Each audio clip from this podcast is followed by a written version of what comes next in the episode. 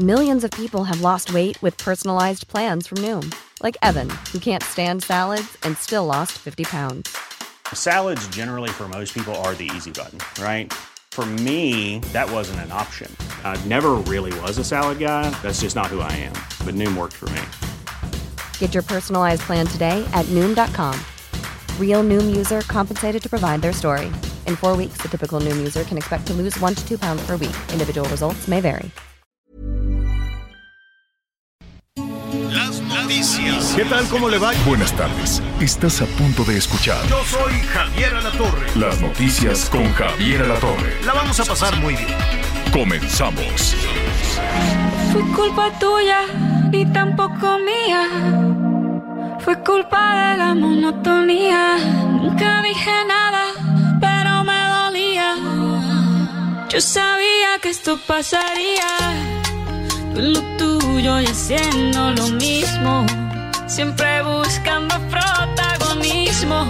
Válgame, ahora sí que la Shakira pues estaba así un poquito calladita. Estamos escuchando a Sha- a Shakira con su nuevo lanzamiento que me imagino que se llama No fue culpa tuya, ¿no? Porque, porque este... eh, no, no, no. Ahorita le voy a decir cómo, cómo se llama. ¿Cómo se llama, Miguelón? La canción de que estamos escuchando ahorita de fondo se llama Monotonía. Monotonía. Shakira Monotonía. Sí. Oye, pues Está qué increíble. gacho que así a, a nivel mundial está la Shakira explicando todo. Le dijo que, a ver, póngale por favor porque queremos saber Vamos a por qué analizarla. sí. tronaron. Pues ya la Shakira le dice, no fue culpa tuya, no fue, fue culpa de tu protagonismo, no aguantaste andar con una famosa, no aguantaste andar con una estrella, con una millonaria. Y entonces, este, pues adiós que te haya bien. Algo así más o menos le está diciendo. A ver. Y lo peor es que no fue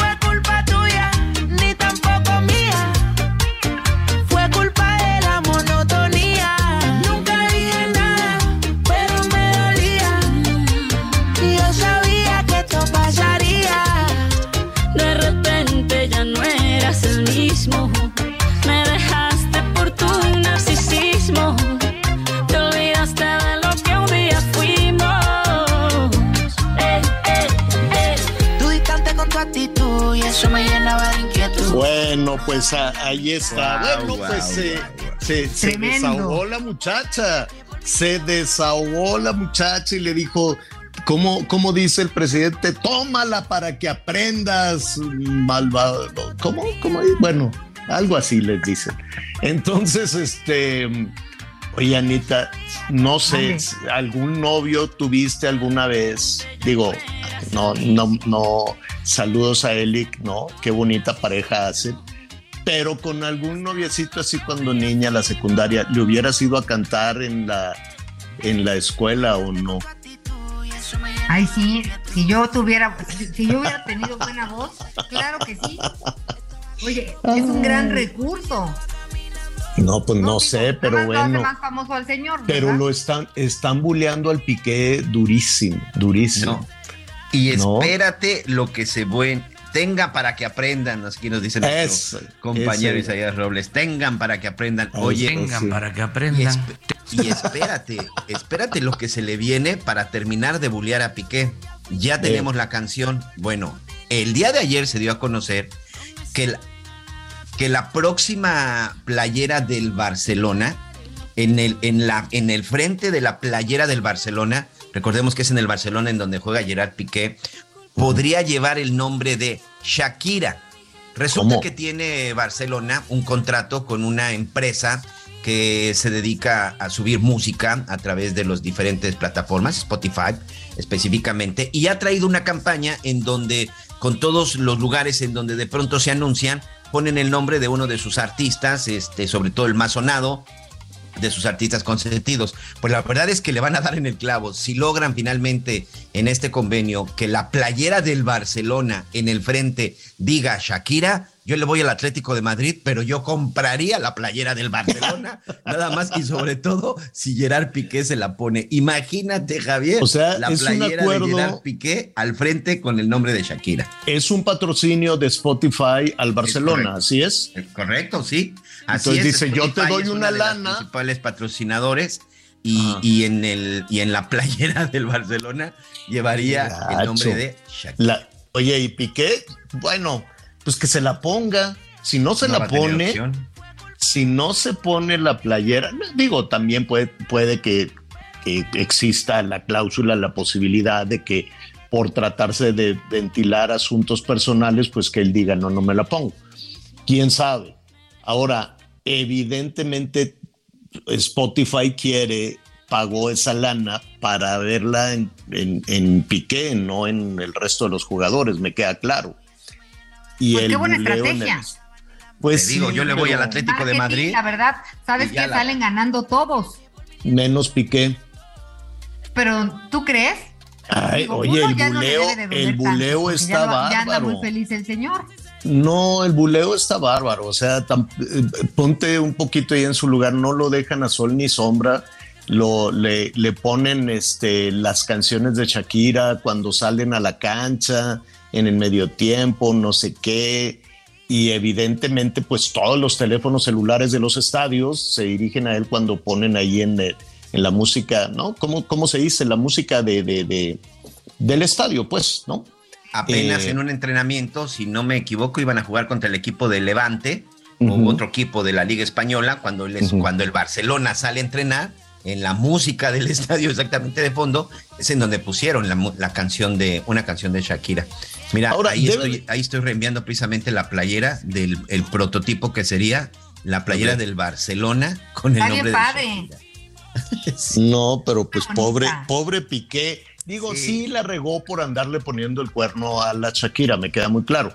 Pero pues aquí dice la Shakira, no, lo del cuerno no fue, fue la monotonía y fue que, ¿qué le dice? Que su, su no, protagonismo. Que no con una estrella. Pero Bueno, pues es que los dos son estrellas, los dos son estrellas y ella Sí, quería ser eh, ella sola la del reflector, le dijo, es culpa de tu protagonismo. Da a entender que el reflector debería ser solo para ella, no para él, ¿no? Digo, eso es lo que medio se entiende ahí. que por cierto canta con reflector. Ozuna. Ay, no, ve tú a saber. Mira, aquí lo triste es para los niños en un momento dado, pues porque son sus papás, ¿no? Que se están Claro. dando con todo. Es, y en esto debían de pensar, eh, pues todas las parejas famosas y no famosas, este, pues en el rebote que hay para, para la familia y sobre todo para los hijos, ¿no? Que sin deberla ni Ujú. temerla, pues se encuentran entre la espada y la pared, no quisieran nunca que sus padres se separaran y pues a veces tendrían ganas de irse con uno o con otro y no dependerá de ellos mientras son menores de edad. Total, muchas cosas que reflexionar échenle este a- tema, ¿no? A propósito de protagonismo, échenle un ojito al Instagram de Piqué y solo son fotos de él así de, este, aquí yo enseño, ¿no? Todo es él, él, él, él, él. Bueno, no sé, así, es que no sé si así debe de ser el Instagram. Mira, hay quien así decide que sea su estilo, ¿no? Sí. Y la verdad es que les va Yo tengo muy pocas fotos. Este fin de semana me voy a tomar fotos con la pimienta o yo solo y este y las voy a subir a ver qué. Ándale, y a ver qué pasa. Ándale, vamos bien, siendo, vamos siendo sesión de penoso, fotos y me pongo no te así las vas a viendo, tomar. Yo voy a ir a tomártelas y las subimos y vas a ver. viendo al horizonte y luego así como, Oye, viendo la ¿no? barranca, ¿no? así como que viendo, como que no me ves, como, que espontáneo. vol- así como que es como que volteas para otro lado. ¿No has visto a Miguelón cuando está de fiesta en su, en su Instagram? No, sí, claro. Ahí sale Pues sí. Miguelón, sí. yo le voy a veo, copiar. Miguelito. ¿Cuál es tu voy a- Javier? A ver, ¿cuál Oye, es tu como Gordolfo Gelatino, así, la uno, la dos, ¿no? en la noche ahí en el estudio me voy a tomar unas fotos. La uno, la dos, a ver qué pasa. A ver qué pasa. Es eh, arroba Javier guion bajo a la torre para que le eche ahí un ojito y usted nos dice. Y si no hago mi Instagram como el de Piqué, con No, muchísimo, con muchísimo gusto. ¿Mm? ¿Es tu Instagram, Miguel? Miguel Aquino 27. Tengo más actividad en Twitter, pero Miguel Aquino 27 es mi Instagram. Mira, a mí me Exacto. gustan, pero en el fondo me da igual. Eh, Pero estoy en Ana María Lomelí Uno. Bueno. Ahí estoy en Instagram. Me tienen Bueno, no que te vayan a regalar- decir ya nada más para cerrar. La frase es muy bonita de la canción, que canta con el Osuna, por cierto. Dice, de repente ya no eras el mismo, me dejaste por tu narcisismo. ¡Ándile! Esto sí está rudo. Oye, ¿sabes qué? ¿Sabes qué? Eh, Mira, de pronto dices, bueno, tuviste un, rompimi- un rompimiento, tuviste eh, una separación, pero que ya quede en la eternidad con una canción, que ya te quede en la eternidad con una playera. Digo, Piqué cometió uno de los errores. Me, me recuerdo mucho los memes en las redes sociales que decían, después de ver la gran faena que hace Johnny Depp defendiendo el género masculino, viene Piqué con su tontería de engañar a Shakira, la mujer que sin duda es un gran, gran atractivo a nivel mundial. Eh, pero que ya te dejen todo eso en una canción, no, está bonito, ¿eh? No, no está No, bonito. no. Y, O sea, y te habla no. del nivel de, Oye, de la, de, Se de le olvidó que sus se le olvidó Les que sus hijos la van a recomiendo, escuchar, o- vamos a, vamos a subir el video, no sé si se puede, a, a Javier. Creo que este, siete segundos sí. Leo sabe. Bueno, pues le vamos a preguntar porque está muy bueno.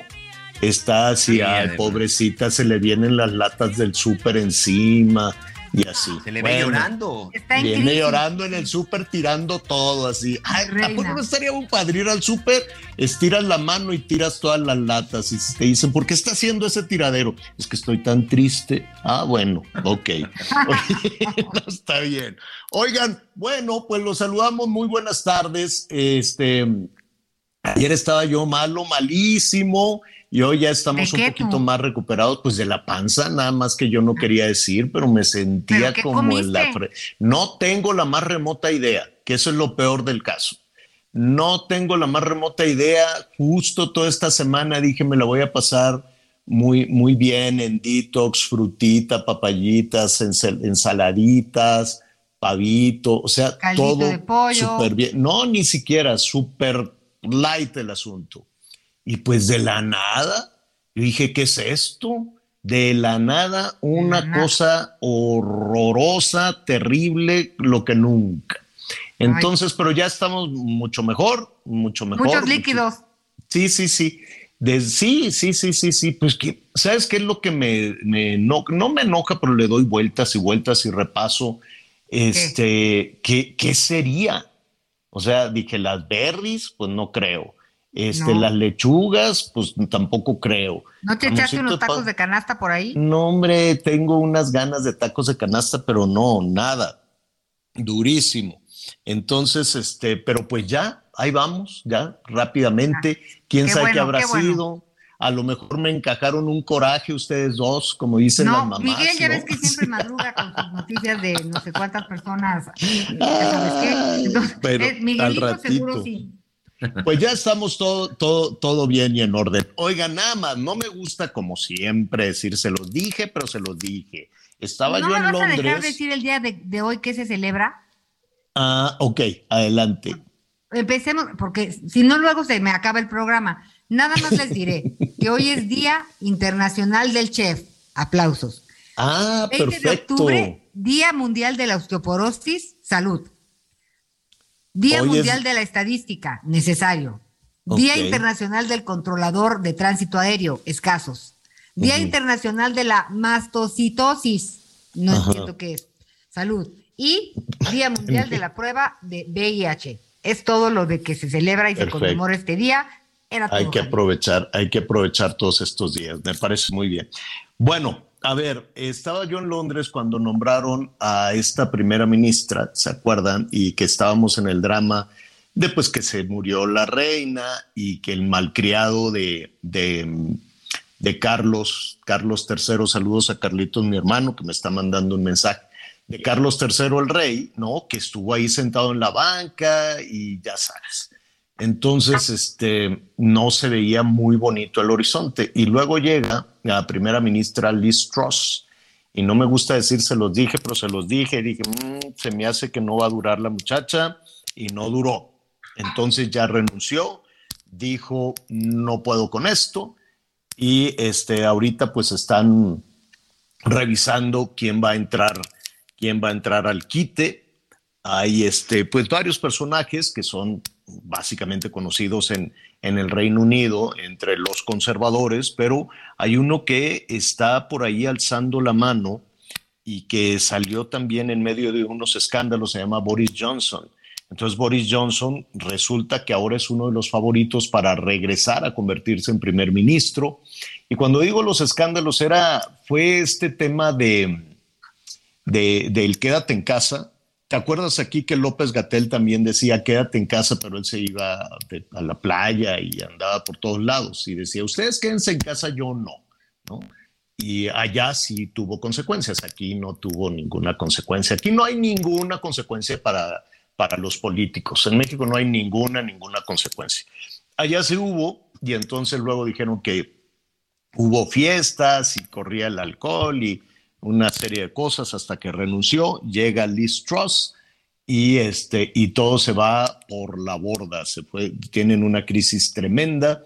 El horizonte no se ve muy bien, tienen una evaluación espantosa, una este, eh, carestía, una carestía también con una inflación de dos dígitos. Es muy probable que caigan en recesión. Si Estados Unidos también, esperemos que no. Y digo esperemos que no, que Estados Unidos no caiga en recesión como lo estaban haciendo, porque cualquier situación de crisis económica y financiera en los Estados Unidos a nosotros nos pega enormemente. ¿no? Con mucha dificultad aquí nos podemos enterar de, de, las cosas, de los movimientos, de las situaciones, pero si algo le sucede a nuestros socios comerciales, pues imagínese usted lo que pueda pasar. Así es que se fue Liz Truss, el, el, el, eh, el pronóstico indicaba que así tendría, que así sería, porque desde el primer día Liz Truss eh, no, no logró tomó una serie de decisiones asesorada por su ministro de Finanzas. Decía, vamos a dar un golpe de timón, lo vamos a cambiar, vamos a bajar los impuestos para, para eh, incrementar las inversiones. Esa era, su, esa, esa era su tirada, no funcionó y renunció. Así es que, pues una de las economías más potentes del mundo, ahora está de las economías y de la crisis política también de uno de los países más potentes del mundo. ¿Qué va a pasar con Carlos III? Pues tampoco me, me atrevería. Ellos tienen el año que entra la, eh, la ceremonia de coronación del rey. Eh, pronósticos. Hay quienes dicen que... Eh, pues mira, su popularidad no levanta y necesitan un monarca popular, los británicos, y la popularidad la tiene el hijo, William Guillermo, no la tiene necesariamente Carlos III y, y Por eso Camila, pensábamos justamente yo que el heredero tendría que ser William, por la mala química que tiene el príncipe Charles con pues sus súbditos. Ya es el rey, ya es el rey Carlos III. Pues ya veremos qué sucede. El baile de coronación también hay muchísimas críticas. Dicen, ¿cómo vas a crear un baile de coronación si estamos que no nos alcanza ni para el gas? Ya ayer estábamos poniendo ahí en las redes sociales, se va a suspender la venta de cerveza en algunos pubs porque dicen no tenemos para seguir operando, ya no tenemos para pagar la calefacción, para pagar los insumos. Entonces, sí la están pasando, sí le están pasando relativamente, no relativamente, sí le están pasando muy mal y en medio de todo eso, pues viene también esta crisis, esta crisis política que de la cual ya le estaremos informando a detalle un poquito más. Bueno, temas nacionales, seguirá lloviendo, atención, la costa Pacífico, tenemos un huracán que va bordeando por ahí, va dejando lluvia, lluvia, lluvia, atención este, en Michoacán, atención en Colima, en Jalisco, pero si no me equivoco, eh, Miguelón, habrá que ponerle atención para este fin de semana en Nayarit, que eh, este fenómeno se va, eh, se fortalece, se va a convertir en un Correcto. huracán y luego hacia, ¿qué será? Sábado, domingo, ¿no? Sí, se prevé que incluso desde mañana viernes empiece ya. Fíjate que se potencializó muy rápido y además se formó muy cerca de las costas del, del Pacífico. Ayer, en, ayer, miércoles por la noche, se daba a conocer la depresión tropical 19E, localizada al sur de las costas, principalmente de Oaxaca y Guerrero, y que está dejando lluvias, lluvias importantes. Pero este mismo viernes, de acuerdo con el Servicio Meteorológico y con la Comisión Nacional del Agua, podría impactar ya directamente las zonas de Michoacán, Colima, Jalisco y Nayarit, Javier, pero este impacto podría ser incluso a partir de mañana y ya como huracán. Evidentemente, esperemos que vaya, eh, que vaya pero- disminuyendo su fuerza, pero como huracán Pero tocar- podría llegar decir- incluso a estas, a estas costas, Michoacán, Colima, Jalisco y Nayarit, señor. Va bordeando, ¿no? O sea, va subiendo y va Sí, se formó, se formó abajito espantosos. entre la zona de, de Oaxaca, entre Oaxaca y Guerrero, y efectivamente va subiendo Oaxaca, Guerrero, Michoacán, Jalisco, Colima, y podría terminar entrando por la zona de Nayarit. Eh, a eso me refiero. Entonces, precaución Nayarit, porque en lugar, lo que hacen estos fenómenos es que giran hacia la, hacia la, hacia la izquierda, pues giran un poco a internarse en las aguas del, del Pacífico, del océano, pero en esta ocasión la trayectoria que tiene para la madrugada del sábado o del, perdón, para la madrugada del domingo es en Nayarit. Así es que precaución, muchísima precaución, allí estaremos eh, desde luego revisando. Y mire, pues hay que, hay que este, apelar al sentido común, ¿no? El sentido común nos dice que la bronca no son los vientos, sino los aguaceros y, las y la pésima situación de infraestructura.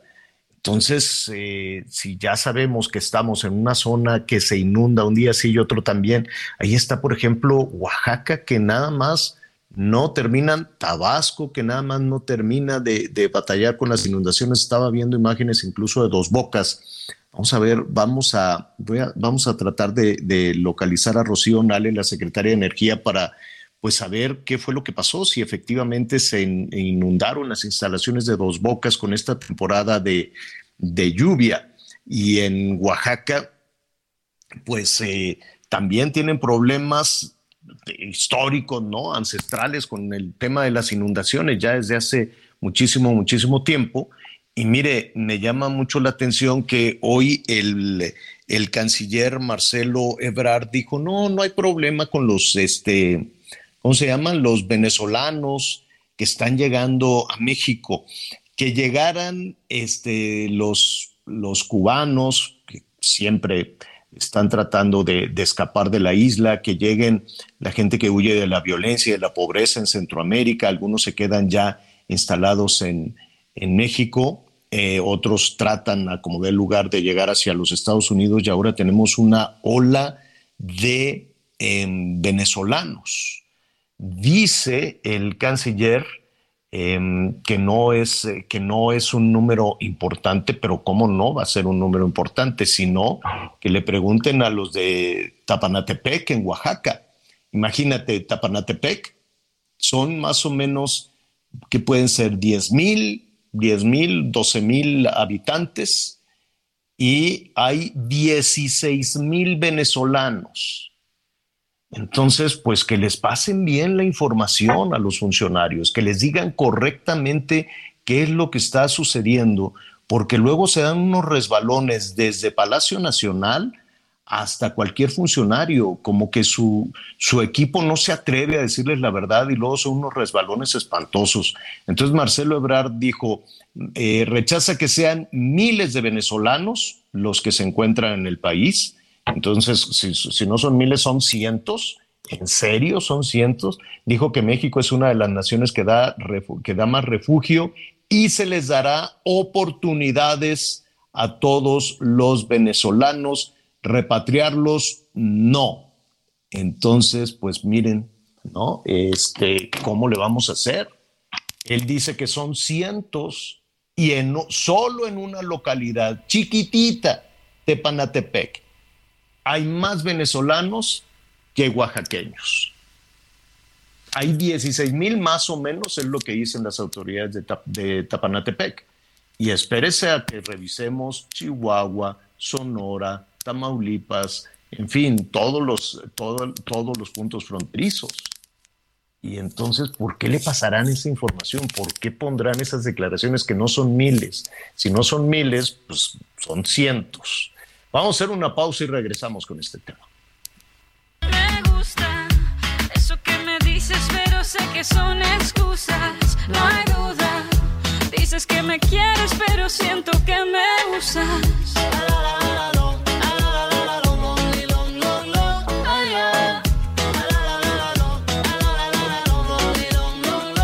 Más que en la cama se resuelven los problemas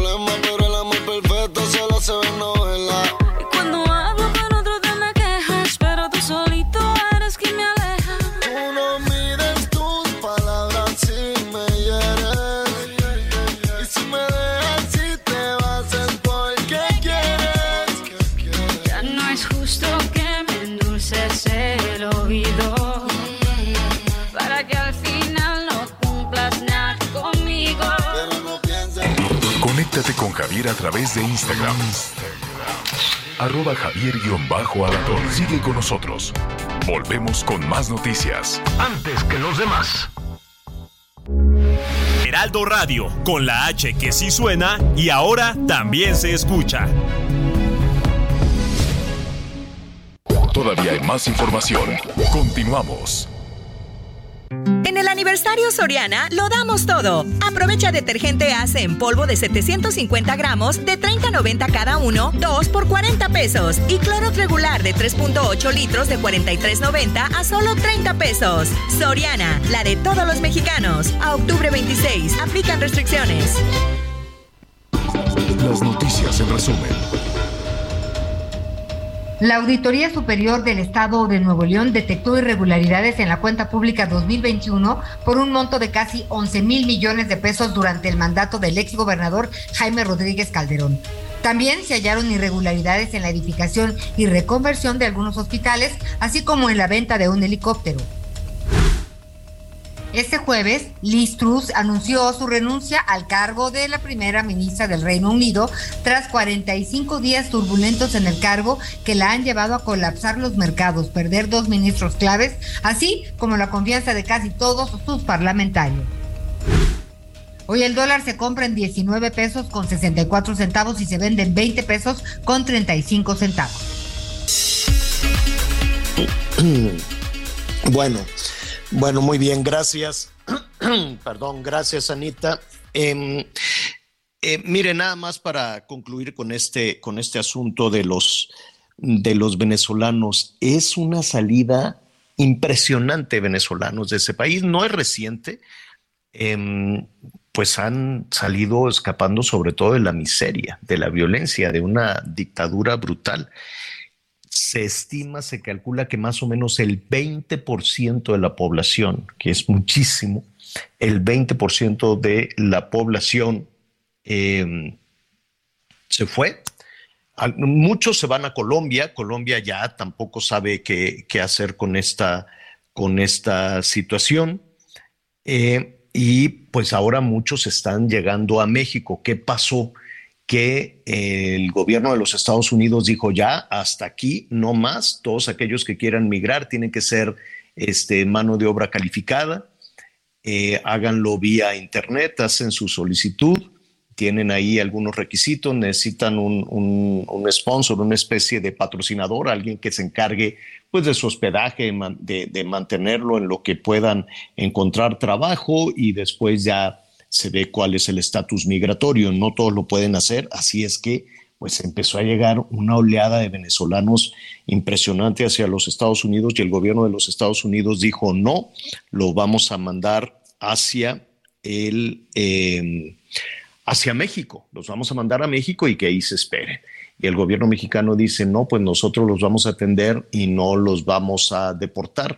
Me parece muy bien, el tema es quién paga Imagínese, le daba yo, em, le, da, le, ofrecía yo algunos datos de una población chiquititita, es solo una de muchas, porque hay venezolanos en Chiapas, en Oaxaca, en la Ciudad de México, en Hermosillo, en Ciudad Juárez, en Reynosa, bueno, llegaron miles y miles de venezolanos.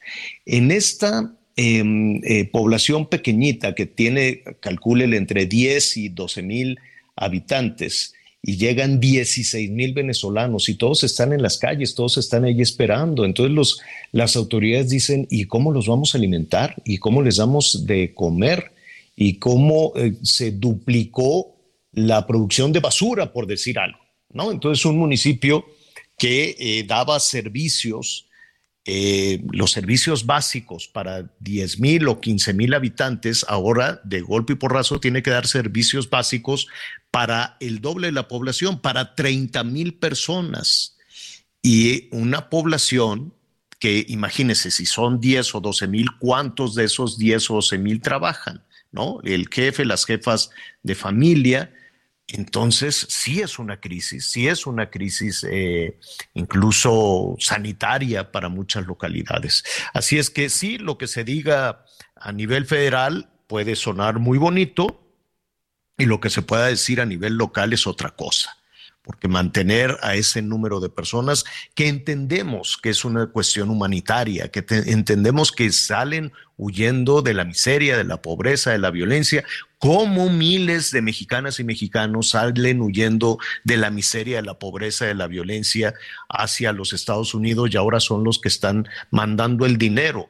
A mí me parece verdaderamente absurdo que el gobierno federal celebre como un éxito de la política pública el, eh, que el nivel de las remesas estará aumentando y aumentando y aumentando. Y lo escuchábamos la semana pasada, que si no fuera por las remesas y el trabajo informal, esta situación, esta, la situación en el país estaría todavía peor. Y pues me parece no increíble que sea el mismo gobierno federal quien esté reconociendo que la salida a la crisis económica sea el trabajo informal y las remesas. Entonces sabemos de lo que estamos hablando, sabemos del drama que para muchas familias es dejar su país para tratar de llegar a los Estados Unidos y que se queden atorados aquí. El asunto es que se están convirtiendo en unos pequeños focos de crisis humanitaria y de crisis sanitaria también.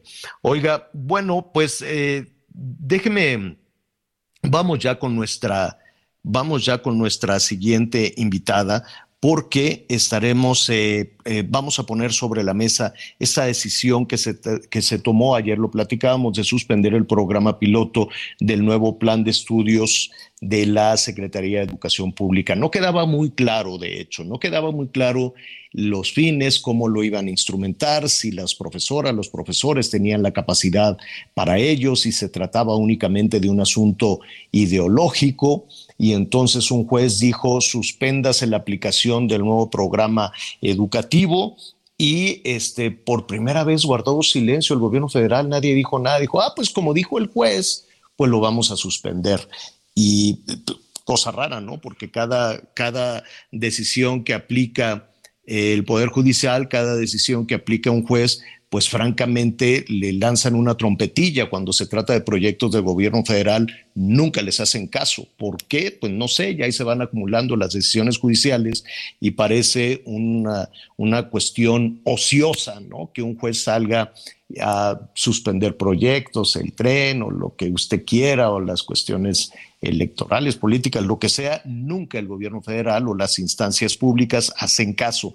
¿Por qué en esta situación sí hicieron caso? Pues también digo, vamos a ver qué, es lo que dice el juez, pero preguntemos a una experta, la doctora Alma Maldonado, ella es investigadora del Departamento de Investigaciones Educativas eh, del CIMBESTAF, pero a ver, es Departamento de Investigaciones Educativas del Centro de Investigación y estudios avanzados. Alma, ¿lo dije correctamente?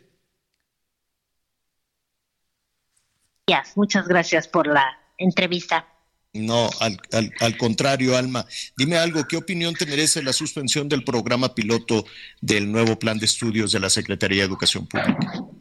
Bueno, Javier, aquí el tema es que, como bien lo señalas, parece que ahora sí acatan una orden judicial eh, sería una de las primeras ocasiones en que esto sucede, y lo cual nos hace pensar si realmente eh, más bien están tomando la oportunidad de suspender este plan piloto porque no estaban listos y no estaban preparados y porque a dos semanas de arrancar no conocíamos ni el diseño de este plan piloto bien con claridad, ni los materiales que deberían de acompañar este plan piloto, ni los libros de texto que también deberían de estar ya listos para que las y los profesores eh, eh, comenzaran a implementar este nuevo plan de estudios y sus propios materiales.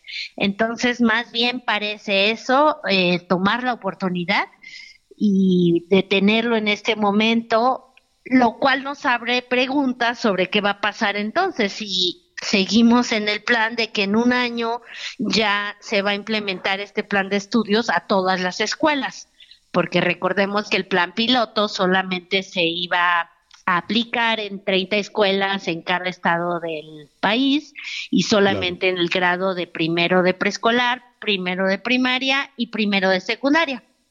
Yo me imagino, Alma, salvo tu mejor opinión, desde luego, con la investigación que llevan a cabo, em, que en un año donde vamos a tener una avalancha electoral y donde el dinero se va a utilizar, aunque tratemos de, de empanizar las cosas de otra manera, este, el dinero se va a utilizar más en, en, en, todos estos proyectos, eh, como le dicen, bueno, los proyectos sociales y demás, pues la educación no ha sido, o por lo menos, no, no, no sé, corrígeme si me equivoco, la educación no, no, no está en las prioridades del gobierno federal.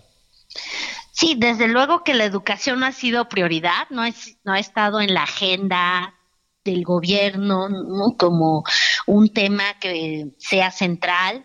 Eh, no atendimos tampoco la situación de la pandemia debidamente, ¿no? Porque más allá de la importancia o no de cambiar los planes de estudio, los libros de texto, pues todos reconocemos que la prioridad debió de haber sido la atención a la pandemia y los efectos que eso que esta tuvo en las y los estudiantes.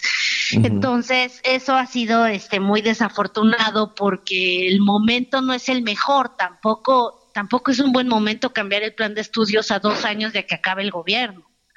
Eh, y a, casi a un año de que acabe, porque ahí es donde tendría que empezar ya todo el plan con los nuevos libros, ¿no? Así es, pero además creo que tenemos un pendiente que nos mortifica a todos y, pero no es la solución de dejarlo abajo de la mesa. Hacemos como que nada pasó con dos años perdidos en la educación.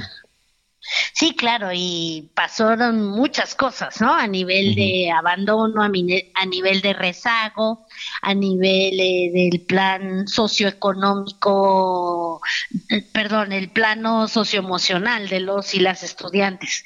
Entonces, todo eso es una afectación sin duda muy fuerte para el sistema educativo y parece que no no estamos realmente atendiendo las prioridades que deberían ser en este momento esas, ¿no? Y nos metimos a este otro debate.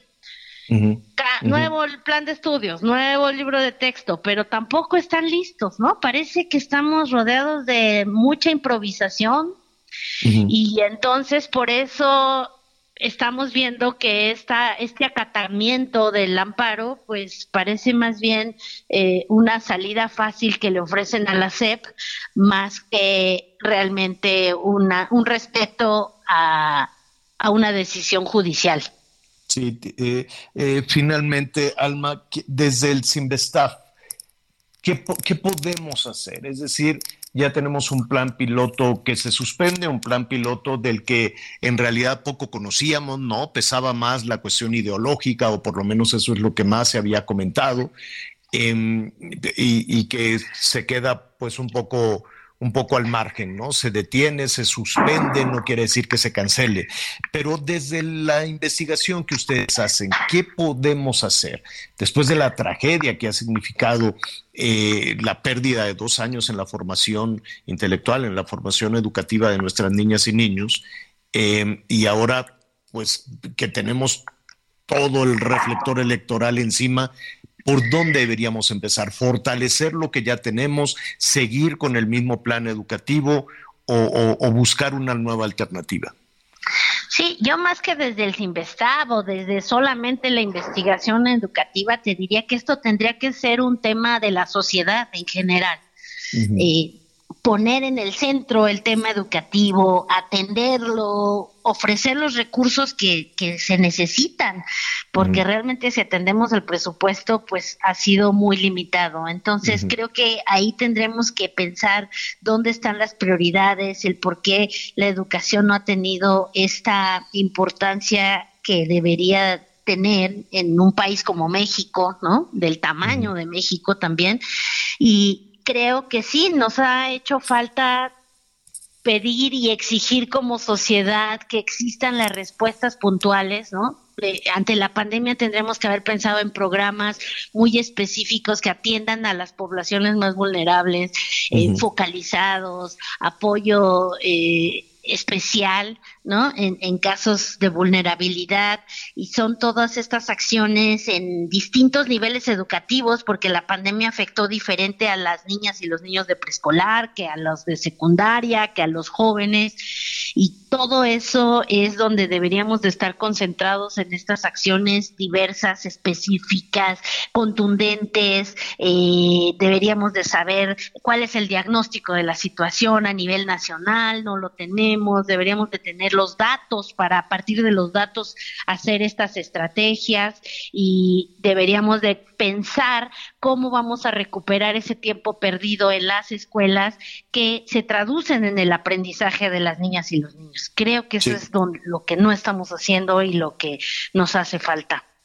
Sí, tienes toda la razón. Estaremos ahí muy pendientes de, los comentarios que ustedes hagan. Y además, yo, a, esto que acertadamente señalas, yo creo que también merecemos saber qué pasó con el dinero, qué pasó con el presupuesto durante dos años, en qué se usó, en qué se gastó, desde cosas básicas, simples, de, mantenimiento de las escuelas, hasta todos, todos los proyectos. Entonces, hay una parte muy nebulosa, desperdiciada este, y, que tenemos que recuperarnos de, todo este tipo de cosas. Yo siento, salvo lo, que ustedes nos digan, que esta, este, este bache de dos años em, sí tiene que ponerse con mucha seriedad sobre la mesa.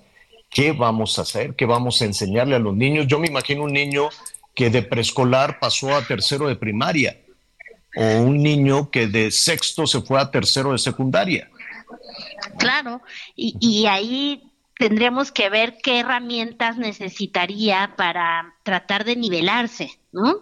Y que esta ausencia de estar en las escuelas no pese en su trayectoria futura y para eso sí tendríamos que estar brindando elementos muy específicos, atendiendo a qué es lo que más necesitan, ¿no? Estas, estas distintas poblaciones, porque no es lo mismo.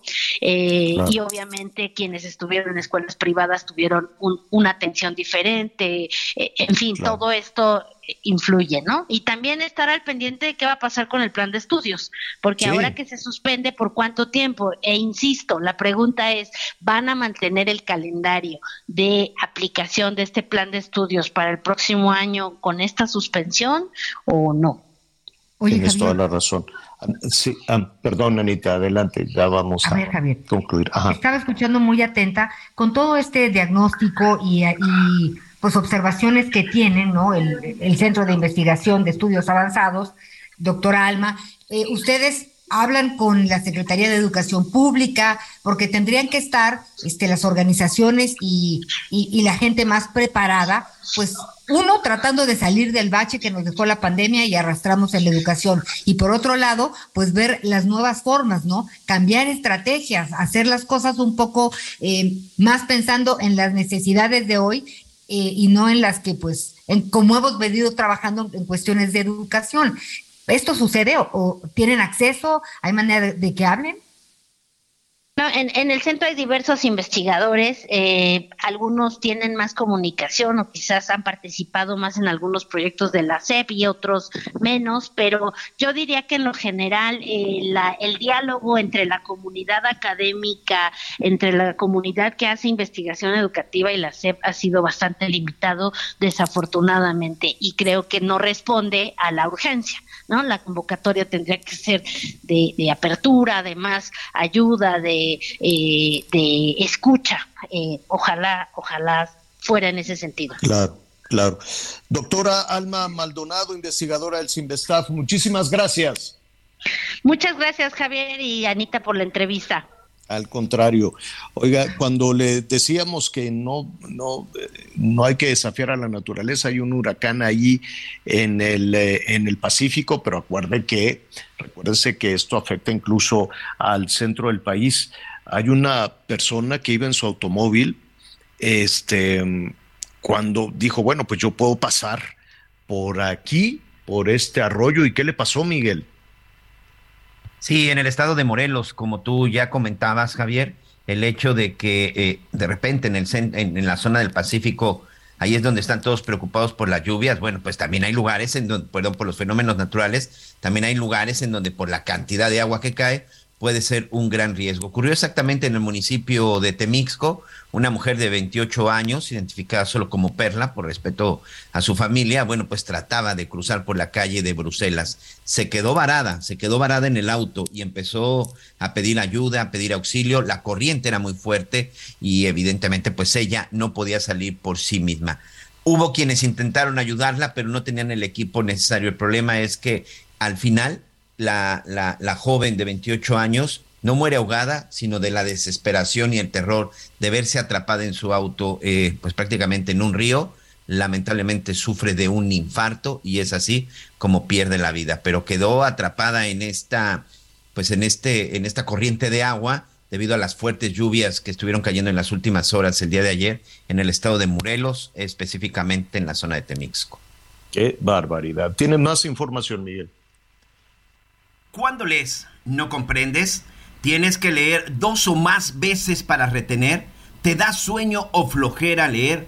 Si leo, tiene el sistema que te permite comprender y retener 10 veces más rápido de lo que lees actualmente, logrando leer 100 páginas en tan solo 10 minutos. Marca y cuelga en este momento al 55 18 44 44 32 o envía mensaje a través de WhatsApp al 55 18 44 44 32 y obtendrás las clases gratis y solo invertirás en tu material. Recuerda 55 18 44 44 32. Con este sistema puedes desarrollar concentración en cualquier ambiente. El sistema es multisensorial lúdico y muy divertido gracias al aprendizaje acelerado. Con él puedes mejorar la capacidad de análisis, síntesis y un ahorro de tiempo importante. Manda WhatsApp o mensaje al 55 18 44 44 32. Con Sileo,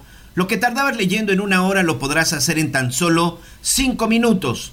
Es tan sencillo su aprendizaje que un niño de 9 años, hasta profesionistas, ejecutivos, maestros y estudiantes pueden desarrollarlo con excelentes resultados. Marca y cuelga mensaje de texto o WhatsApp al 55 18 44 44 32. Contáctanos y obtendrán clases gratis invirtiendo solo en el material y además 2 por 1 a los 30 primeros. Llamen y cuelguen o manden WhatsApp al 55 18 44 44 32. Si leo, el poder de leer. Bueno, muy bien. Oiga, una, una buena para la Ciudad de México, dice Claudia, dice Claudia Sheinbaum, que hay una encuesta de la Canaco, que son los comerciantes de la Ciudad de México, dicen que hubo una disminución en los asaltos de 5.4% los negocios que, que, que, pues, que los robaron, ¿no? Que hubo una disminución, qué bueno, y que también hubo una disminución de 3.4% en las extorsiones. Pues también, digo, me parece poquito, no es como para celebrar, oye, ya, ya hay menos extorsiones, ¿cuánto? 3%.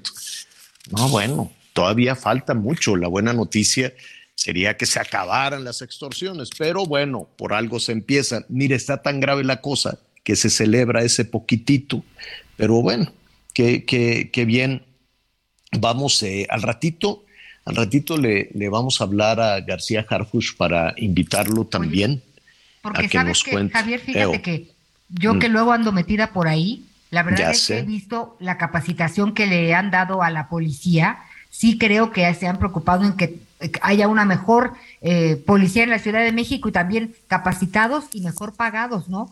Y investigación, inteligencia, que me acuerdo mucho de Miguel en eso, pues por ahí han dado y creo que sí ha dado resultados. No sé si esto no tiene, no entra en las extorsiones, habría que ver, pero hay que hablarle a Harfush, dices bien.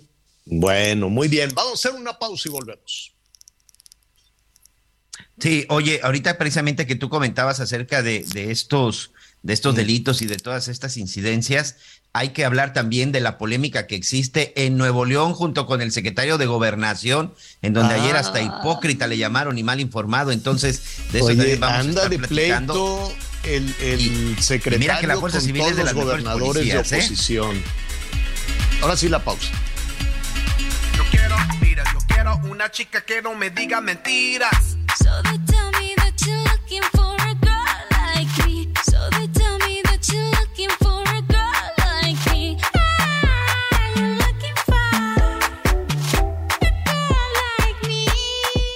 Conéctate con Miguel Aquino a través de Twitter, arroba Miguel Aquino. Toda la información antes que los demás. Ya volvemos. Heraldo Radio, con la H que sí suena y ahora también se escucha.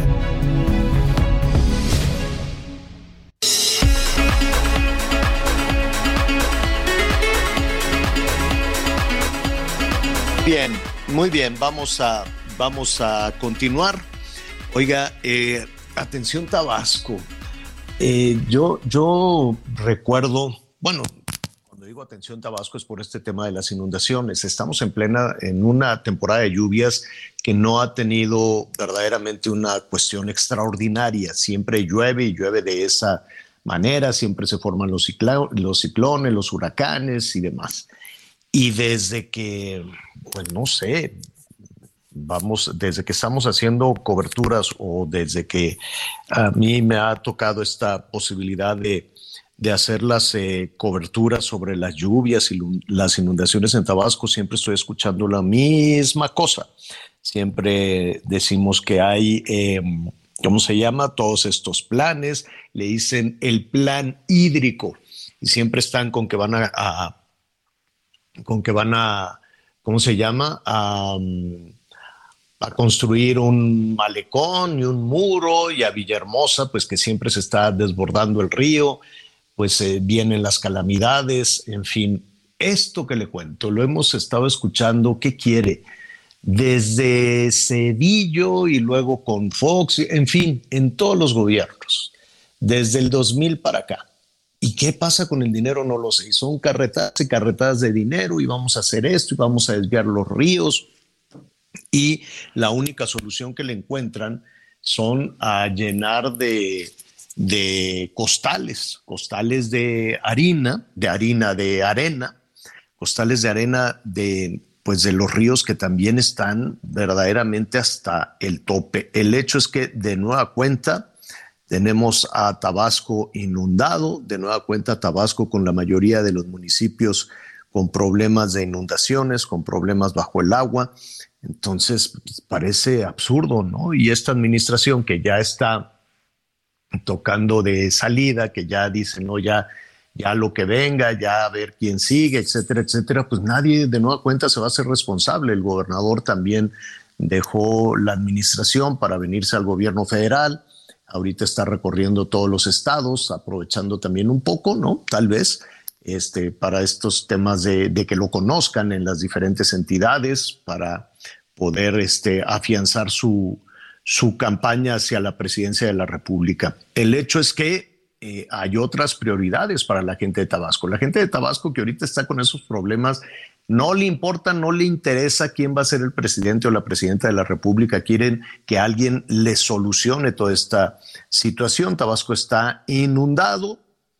Eh, se reportan, fíjese, son 17 municipios, 10 están inundados.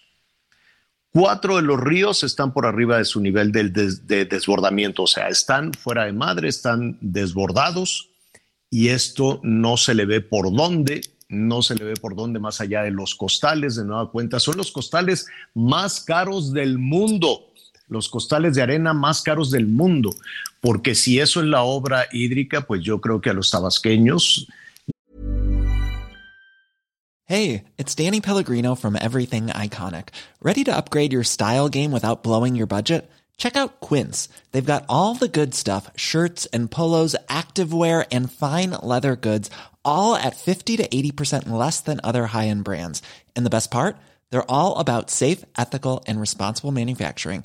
Get that luxury vibe without the luxury price tag. Hit up quince.com slash upgrade for free shipping and 365 day returns on your next order. That's quince.com slash upgrade.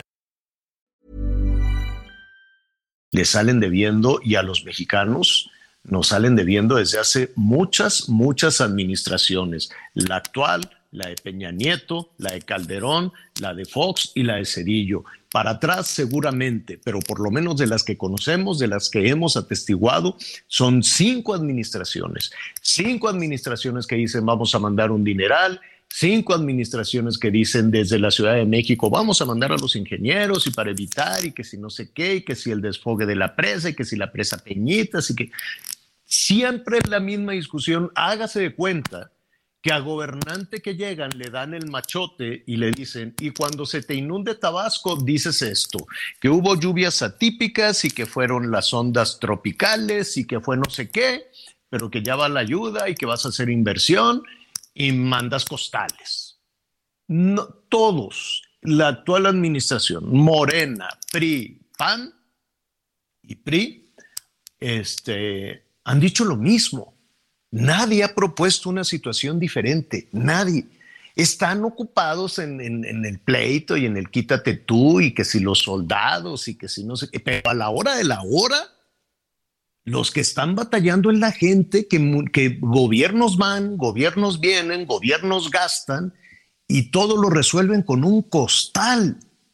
Todo se resuelve de nueva cuenta con un costal. Y Tabasco está de los 17, 10 en este momento están bajo el agua incluida, incluida la este, Dos Bocas, que no han dicho nada, pero en redes sociales están ahí las imágenes de los trabajadores. No es un tema de periodistas, no es un tema de conservadores, no, son los mismos trabajadores que suben en las redes sociales y entonces pues habrá que poner atención a toda esa, a toda esa situación. También estaremos ahí preguntando. Bueno, a ver, Em, vamos, em, señor productor, vamos eh, a ver, es que es muchísimo, perdón, me quedé aquí en lo de, en lo de Tabasco. vamos, a, la entrevista. Sí. Vamos a hablar un poco acerca del cáncer de mama. Sí. Sí, ayer fue el Día Internacional del Cáncer de Mama, que no debería ser un solo día. Evidentemente para nosotros es una cuestión prioritaria, es una cuestión fundamental el poder tener eh, certezas de, poder, de que una jefa de familia pueda sacar adelante a los suyos.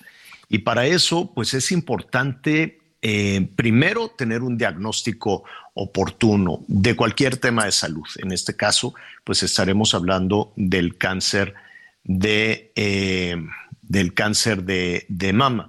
Fíjese que Grupo Andrade y el eh, FUCAM, que es la fundación em, precisamente de las pocas eh, fundaciones que, que todavía están operando en ese sentido. Fundación Grupo Andrade, con la ayuda de FUCAM, busca impulsar precisamente que otras fundaciones propias y externas puedan este, tener la posibilidad de ayudar a más personas, no, no en el tratamiento, eh, que eso es importantísimo, sino en la detección temprana, oportuna de este, de este mal. Me da muchísimo gusto saludar a la doctora Betsabe Hernández, ella es subdirectora médica de la Fundación de Cáncer de Mama FUCAM. ¿Cómo estás, eh, doctora Betsabe? ¿Cómo estás? Hola Javier, buenas tardes. Muy, muy bien, muy agradecida de este espacio para hablar de este tema, como tú ya lo mencionas, muy importante porque sigue siendo un problema de salud pública. Sí, tremendo. Y parece que, que estos asuntos de salud pública pues también dejaron de ser una prioridad, ¿no? Parecería eh, da la impresión, Betsabe, de que los políticos son, las y los políticos son eh, invulnerables, ¿no? Que son poderosísimos y que ellos no tienen problemas de salud porque pues no está en la prioridad.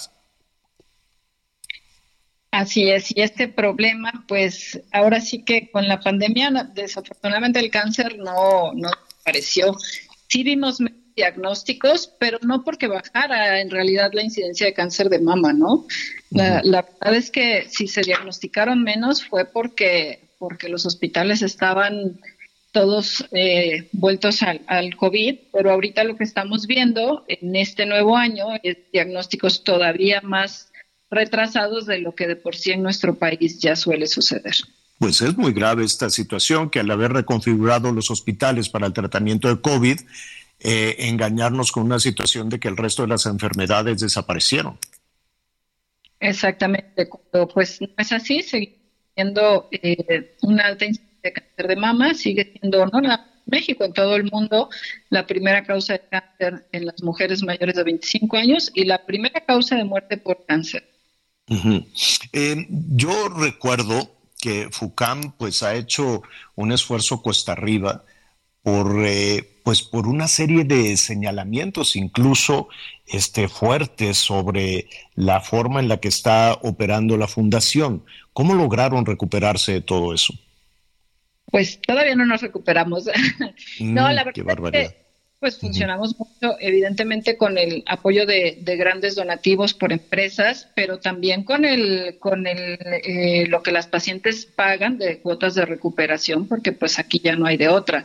Antes sí podíamos decirles que eh, trajeran su póliza de seguro popular y bueno, pues tú sabes que se subrogaban los servicios. Ahora que no, la verdad que sí es un tema que las pacientes puedan pagar. Muchas pacientes llegan, se diagnostican aquí en FUCAM, pero hay quienes pues, eh, pues tristemente no se pueden quedar con nosotros a recibir un tratamiento, porque pues en cáncer todos los tratamientos son costosos y llevan varias etapas, no nada más es un tipo de tratamiento, ¿no? En cáncer de mama la mayoría reciben varios tratamientos y a lo mejor les alcanza para uno, pero se tienen que ir a recibir, por ejemplo, la quimioterapia a otro sitio o de plano solo reciben el diagnóstico aquí, les ayudamos a, a que tengan su biopsia, su diagnóstico, su propuesta de tratamiento, pero tristemente no siempre se pueden quedar. Eh, pues eso es, ese es un asunto muy serio, pero la buena noticia en esto es que tienes un diagnóstico, que ese es el principio fundamental, eso es lo que puede cambiar todo, ¿no? Es correcto, y a veces incluso el, el poder llegar al diagnóstico también un- todo un tema, ¿no? Porque muchas veces en los hospitales lo que la paciente llega a pedir atención y tarda el hecho de que le hagan una mastografía, tarda el hecho de que le den diagnóstico, tarda el hecho de que le hagan una biopsia. Y en eh, hospitales oncológicos, en gran mayoría, el- la condición para entrar es que ya tengas un diagnóstico de patología, que ya tengas una biopsia y que vayas y con un papel que diga que tienes cáncer. Aquí no, aquí hospital abordamos a las pacientes desde todo el estudio eh, y, se les, y se les hace la biopsia pues con la mayor brevedad posible. ¿Quiénes, eh, háblanos un poco del perfil de, de- de una paciente. ¿En qué momento puede una, una mujer, independientemente de, de su edad, acercarse a FUCAM? En cualquier momento, cualquier mujer, y también hay que decirlo, cualquier hombre que tenga o algún problema mamario, se pueden acercar. Eh, aquí llegan, se pide una consulta, puede ser vía telefónico, pueden llegar de manera presencial. Si hay para ese mismo día, se les atiende ese mismo día y si no, se les da la consulta más próxima. Eh, y aquí pues, pueden recibir toda la atención en cuanto a cáncer de mama y también patologías que no son cáncer de mama, pero que requieren algún tipo de tratamiento por cuestión eh, mamaria. Eh, hay que pagar. Sí, ahora ya las pacientes pagan unas cuotas de recuperación. Así es. Eh, depende también de la, es decir, hay personas que puedan tener eh, los recursos eh, suficientes para atenderse, pero que prefieren ir con ustedes. ¿Los pueden recibir también? Por supuesto, a cualquier persona se le puede recibir y evidentemente a las pacientes más vulnerables son a las que se les, am, se da prioridad cuando llegan donativos, cuando tenemos apoyos, pues son a las pacientes a las que primero se les, se les ayuda. Ah, después del diagnóstico, ¿qué, qué, qué hacen? Yo me imagino, Betsabe, que debe de ser muy difícil dar una noticia de, de una persona que da positivo a cáncer. Claro, nunca es fácil para nosotros, a pesar de que lo hacemos todos los días, nunca es fácil dar una noticia de esta calidad, de esta magnitud, de, de una manera que la paciente lo sienta reconfortante, ¿no? Ujú. Trata Sí, de ser lo más objetivo, pero también humano posible, porque para nosotros pues es el día a día, pero para ellas es la noticia, es algo que indudablemente te cambia la vida. Una vez que ya el diagnóstico, eh, tratamos de que si no es el mismo día, siguientes días la vea el servicio de psicooncología para tener también un apoyo. Se le piden todos los estudios que a nosotros nos van a servir para determinar el tratamiento y todas las pacientes son vistas eh, en una junta en donde están todos los oncólogos, nos reunimos para que no sea un solo médico quien le dice qué se va a hacer. Nos juntamos Claro. todos, se personaliza el tratamiento de esa paciente en particular de acuerdo a su edad, a sus otras enfermedades, a su tipo de tumor y se les da entonces ya la propuesta de tratamiento y con estos costos. Exacto, eh, eh, es justo lo que te iba a preguntar antes de ir con Anita, porque después del anuncio la pregunta que se hace la paciente o el paciente es ¿y qué voy a hacer ahora? Ustedes Exacto. también nos pueden orientar en ese sentido, ¿no? Exactamente. Y la verdad es que los costos pues dependen mucho, varían mucho de acuerdo al tipo de tratamiento que la paciente requiera. Eh, obviamente la etapa en la que encontremos el tumor también contribuye, pues generalmente tumores más avanzados requieren más tratamientos y por lo tanto los costos son mayores.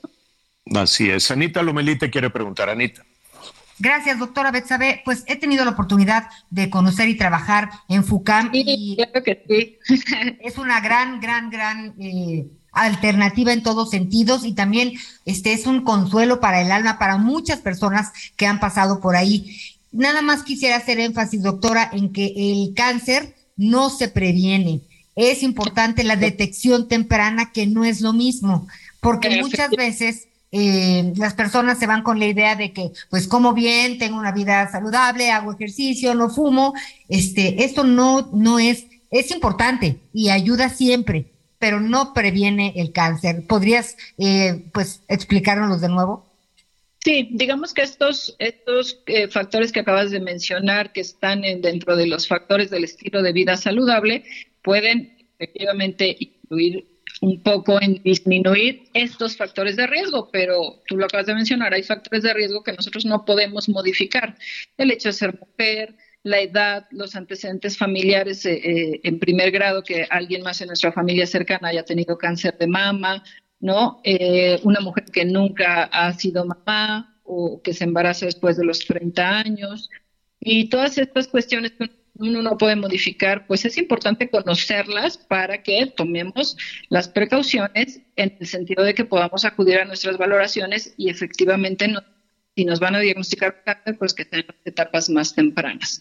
Hay muy, muy pocos casos que específicamente hablamos de prevención, que son aquellas pacientes en las que se identifica un riesgo genético a través de unas mutaciones genéticas y a las que se les hace una cirugía que se les quita la mama, cirugía de mastectomía reductora de riesgo que se llama, y entonces en ellas sí eso es una verdadera prevención, pero son muy contagiosas. Pues felicidades y, y desde luego muy agradecidos con el, eh, con el apoyo que, que están dando a todas las ciudadanas, a todos los ciudadanos. Yo sé que van cuesta arriba con todo esto. Yo me quiero imaginar, saber que todos los días pues se- se reúnen a ver y ahora qué hacemos, cómo nos alcanza el presupuesto, cómo buscamos por aquí, cómo podemos ayudar, cómo podemos ayudar quienes pues eh, eh, no, no, no, es decir, no estaríamos esperando únicamente un donativo de aquellas personas o familiares cercanos a quienes se han recuperado con el trabajo de FUCAM. de todo mundo, de todo mundo que, que pueda estar consciente que esto es una lucha de todos, entrar a la página de FUCAM, que ahí hay un link para donativos. Eso es pues una ayuda muy grande. Y la otra ayuda es, por supuesto, pasar este mensaje a todos y a todas que estén conscientes ¿no? de que esta enfermedad, si se diagnostica oportunamente, podemos tener muchos, muchos mejores resultados. Pues ahí está. Únicamente los donativos son, son únicamente este económicos. eh, con No, también hay donativos en especie. También hay Ah. donativos en especie y cosas que puedan ayudar a las pacientes, por supuesto que son recibidas. Pues ahí está, e incluso pues en algunas ocasiones familiares de personas tienen pues ah, no sé, medicamentos, cosas así, que eso ya es más serio, que eso ya se tiene que revisar de una manera muchísimo más precisa. Pero bueno, siempre habrá forma de, de ayudar todos, poco o mucho podemos ayudar. Muchas gracias, así es, Javier. Al contrario, pues Grupo Andrade, felicidades también al Grupo Andrade, que está muy pendiente de toda esta situación, y a todas, todo, todos, no solo los directivos, sino todos aquellos que, que cotidianamente atienden a estas personas en FUCAM, en esta fundación eh, de ayuda precisamente a las mujeres y los hombres que están tratando de encontrar una solución. Imagínese usted la fortaleza de espíritu que tienen que tener todos los integrantes de FUCAM, porque la forma en la que se acercan, la, el miedo con el que se acercan también muchas mujeres, también algunos hombres a esta situación, pues se requiere ese espíritu enorme para poder salir adelante y saber que sí, que sí se puede salir adelante. Muchísimas gracias, Betsabe. Al contrario, muchas gracias a ustedes. Gracias, Javier. Gracias, Anita. Mm, gracias. Un abrazo, felicidades también a felicidades también al Grupo Andrade que los vamos a invitar a, saber, ¿no? Este está este proyecto desde luego contra el cáncer de mama, pero tienen, no saben, tienen una infinidad también de proyectos de, de, de asistencia enorme. Es un gran, gran trabajo que están haciendo en ese sentido. Qué bueno, qué bueno porque sí debe ser terrible. Ahorita estaba pensando, ¿no? Hoy una mujer, hoy una mujer que en una, en un, solo con, con tocarse tiene la sospecha, pues empieza a girar la mente y puede ser algo este, muy complicado. Entonces no deje que, que, que la mente se vaya a lugares insospechados y saque una conclusión. Lo mejor es acudir, tener la certeza este, y actuar en consecuencia. Tenemos más información de los estados. El titular de la Secretaría de Salud de Veracruz, Gerardo Díaz Morales, descartó que se hayan intoxicado con droga los alumnos de la Escuela Secundaria Técnica número 76, ubicada en el municipio de Álamo Temapache, al norte de la entidad. En conferencia de prensa desde Palacio de Gobierno, el funcionario estatal indicó que las pruebas toxicológicas aplicadas a los estudiantes salieron negativas. Autoridades del sector salud sospechan que podría tratarse de un brote ocasionado por algún hongo o bacteria. Por ello se tomó una segunda prueba de sangre y de heces fecales. Los exámenes fueron enviados al Instituto de Referencia Epidemiológica en la Ciudad de México y se calcula que los resultados estarán en un plazo aproximado de cinco días. Informó desde Veracruz Juan David Castilla.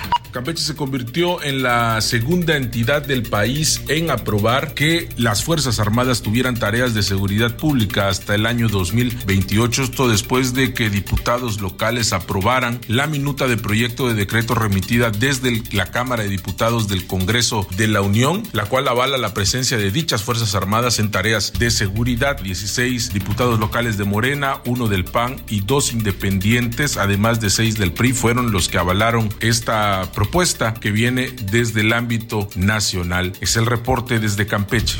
El Estado de México es una de las siete entidades donde existe mayor riesgo e incidencia de que los menores sean reclutados por el crimen organizado. Incluso autoridades de seguridad y justicia reconocen que es una realidad y citaron un caso donde se dictó una de 70 años. Desde la legislatura local, la Red por los Derechos de la Infancia en México, Redim, alertó que a nivel nacional el número de infantes y adolescentes susceptibles a formar parte de las filas del crimen organizado es de hasta 250 mil. Para el caso de la entidad mexiquense se sitúa en primer lugar con 9.7%, pero también hay otros porcentajes en Jalisco, Chiapas, Puebla, Guanajuato, Veracruz y Michoacán. Desde el Estado de México, Gerardo García.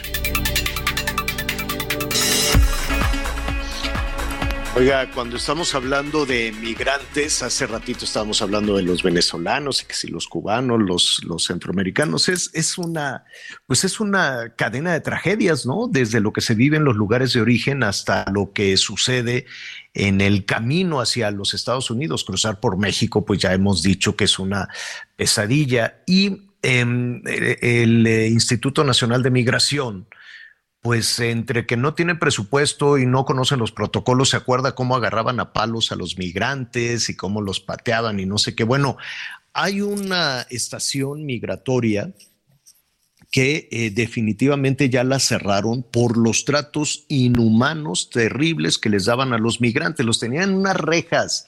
Imagínese una, unas este, jaulas así tal cual. Imagínese unas jaulas y en las jaulas estaban hacinados adultos, niños, hombres, mujeres, los tenían ahí sin aseos, sin alimentación, una cosa espantosa, de tal forma que finalmente, pues alguien se tentó el corazón y este, cerraron ya, clausuraron de manera definitiva la estación Cucapé en Chiapa de Corzo, esto es en Chiapas, por las, eh, pues las tremendas condiciones en las que se encuentran los migrantes, son miles y miles de migrantes que ahí los encierran. Hágase de cuenta una jaula, unas jaulas y ahí tenían de todo. Hace algunos meses se filtraron algunas imágenes, alguien pudo grabar las condiciones en las que estaban. Evidentemente, pues no dejan entrar a nadie, mucho menos a la prensa, a las estaciones migratorias, o si te dejan entrar, Anita anduvo por allá, pues te dejan ver más o menos, te dejan ver más o menos, pero la realidad, claro que la esconde la migra mexicana. Pues ya la cerraron, eh, finalmente investigaron estas denuncias de las condiciones en las que se mantenía a estas eh, personas y cerraron esta, esta estación. Nada más la cerraron. ¿Qué pasó allá adentro durante todo este tiempo? Nadie lo va a saber nunca. ¿Qué pasó con estas mujeres? ¿Qué pasó con estos hombres? ¿Qué pasó con estos niños?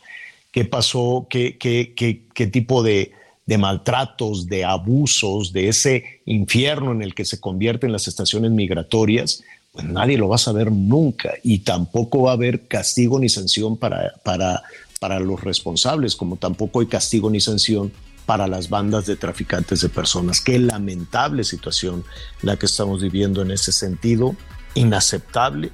Finalmente cerraron esa estación en Chiapa de Corzo. Hacemos una pausa y volvemos.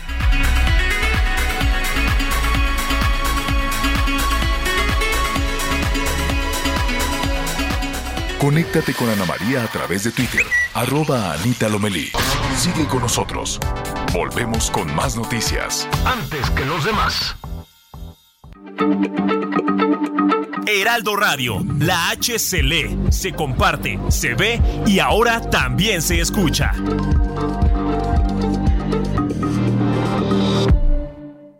Todavía hay más información. Continuamos. En Soriana, vive tu pasión. Whisky Red Label Johnny Walker, Jack Daniels o Jack Daniels Honey, 700 mililitros a 300 pesos cada uno. Papas Barcel, 170 gramos. O Botanas Takis Original y Fuego, 200 gramos, 3 por 70 pesos. Soriana, la de todos los mexicanos. A octubre 26, aplican restricciones. Evita el exceso.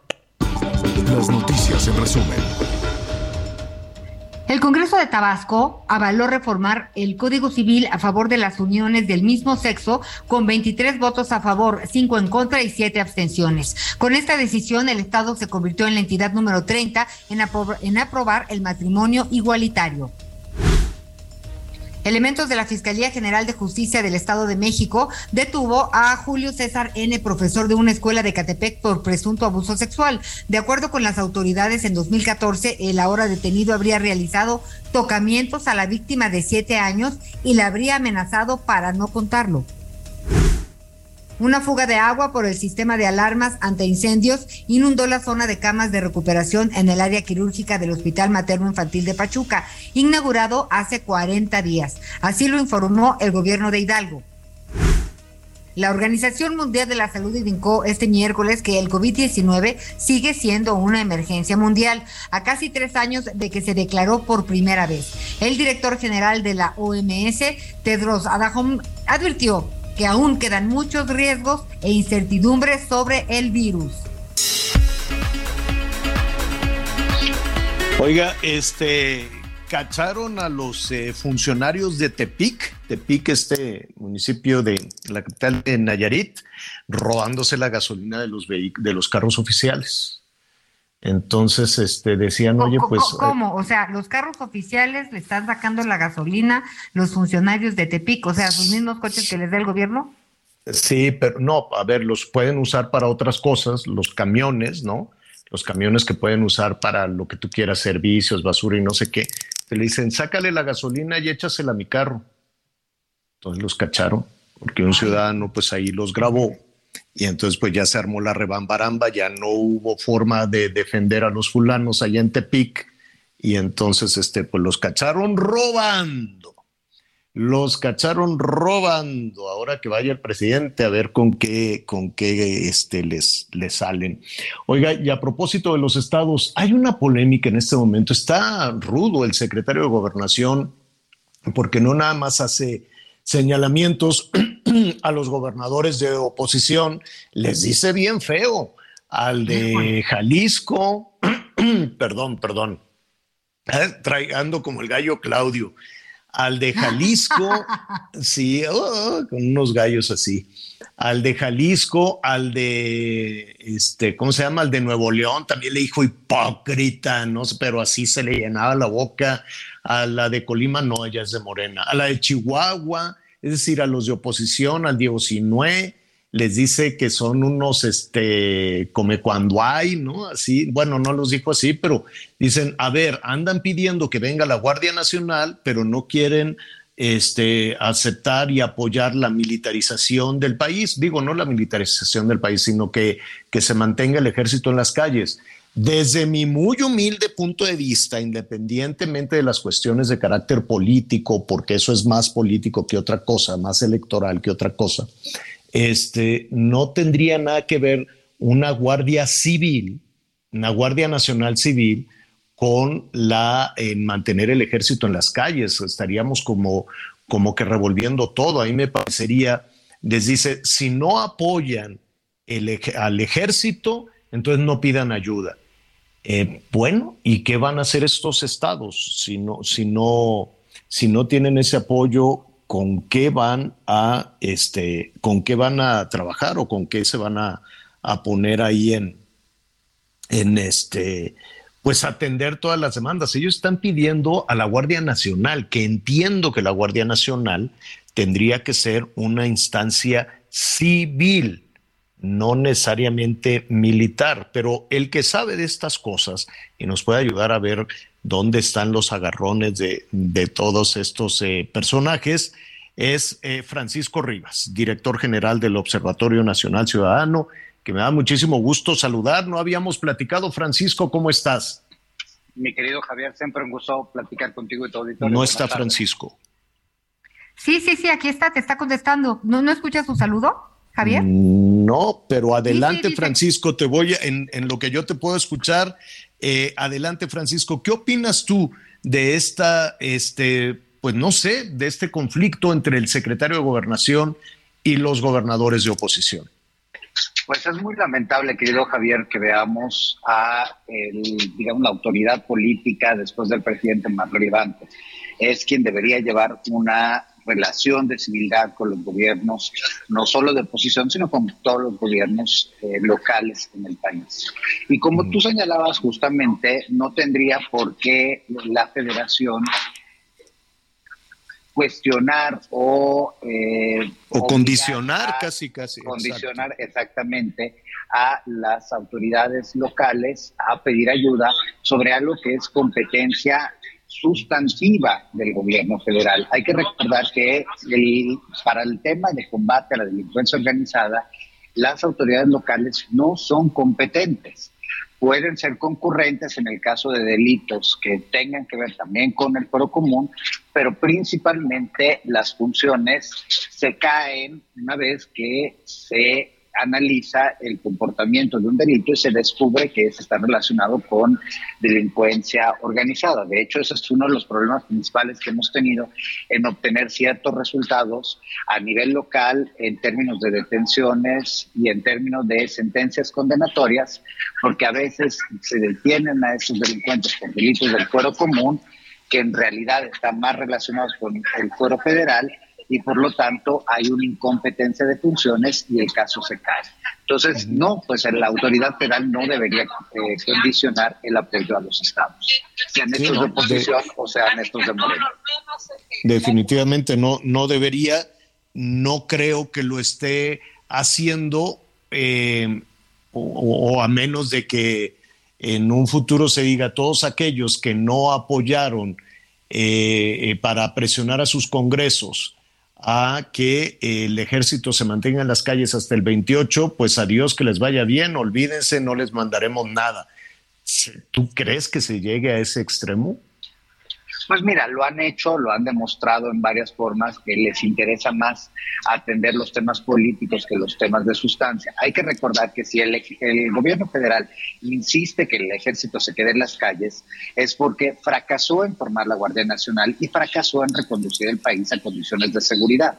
Si eh, verdaderamente el país estuviese en buenas condiciones de seguridad, no tendríamos la necesidad de mantener al ejército en las calles porque pues evidentemente ya estaríamos en una condición como la que nos dicen, hoy en la mañana nos decían que vamos re bien, pues entonces no entiendo por qué necesitamos al ejército en las calles si vamos tan bien.